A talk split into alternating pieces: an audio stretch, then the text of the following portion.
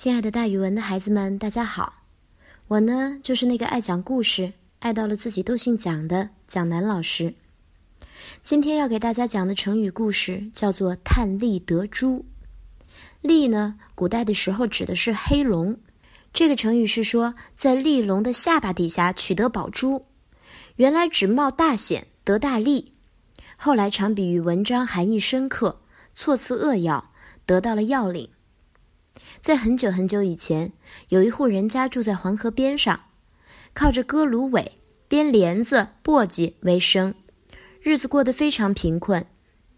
有一天呀，他们家的儿子在河边割芦苇，烈日当空，晒得他头晕眼花，于是他就坐下来休息。他望着眼前的河水在阳光下闪耀着粼粼的波光，想起父亲曾经说过，在河的最深处有许多的珍宝。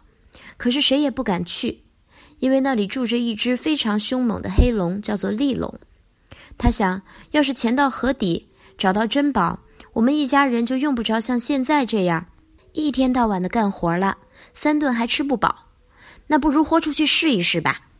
他把心一横，三下两下脱了衣服，一头扎进冰冷的河水里。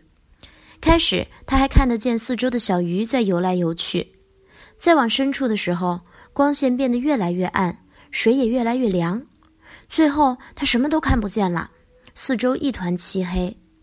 他的心里非常害怕，不知道该往哪儿游。就在这时，不远处有一个圆圆的物体在闪闪发光。他定睛细看，啊，原来是一颗明珠。他憋足一口气游过去，双手抱住明珠，使劲一拽，明珠就到了他的怀里。他迅速浮出水面。上岸后，撒腿就往家里跑。父亲一见那颗明珠，就问他：“你是从哪儿得到的呀？”他把经过一五一十的向父亲讲述了一遍。父亲听了说：“好险呐！这颗价值千金的明珠是长在黑龙下巴底下的。你摘它的时候，黑龙一定是睡着了。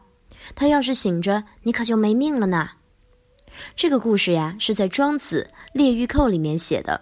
成语“探利得珠”也是出自这个故事。古时候指只要你肯冒最大的风险，就能拿到最多的财富。现在呢，我们用它来指文章寓意深刻、简明扼要。好了，那今天的成语故事就给大家讲到这儿，孩子们，咱们明天见哦。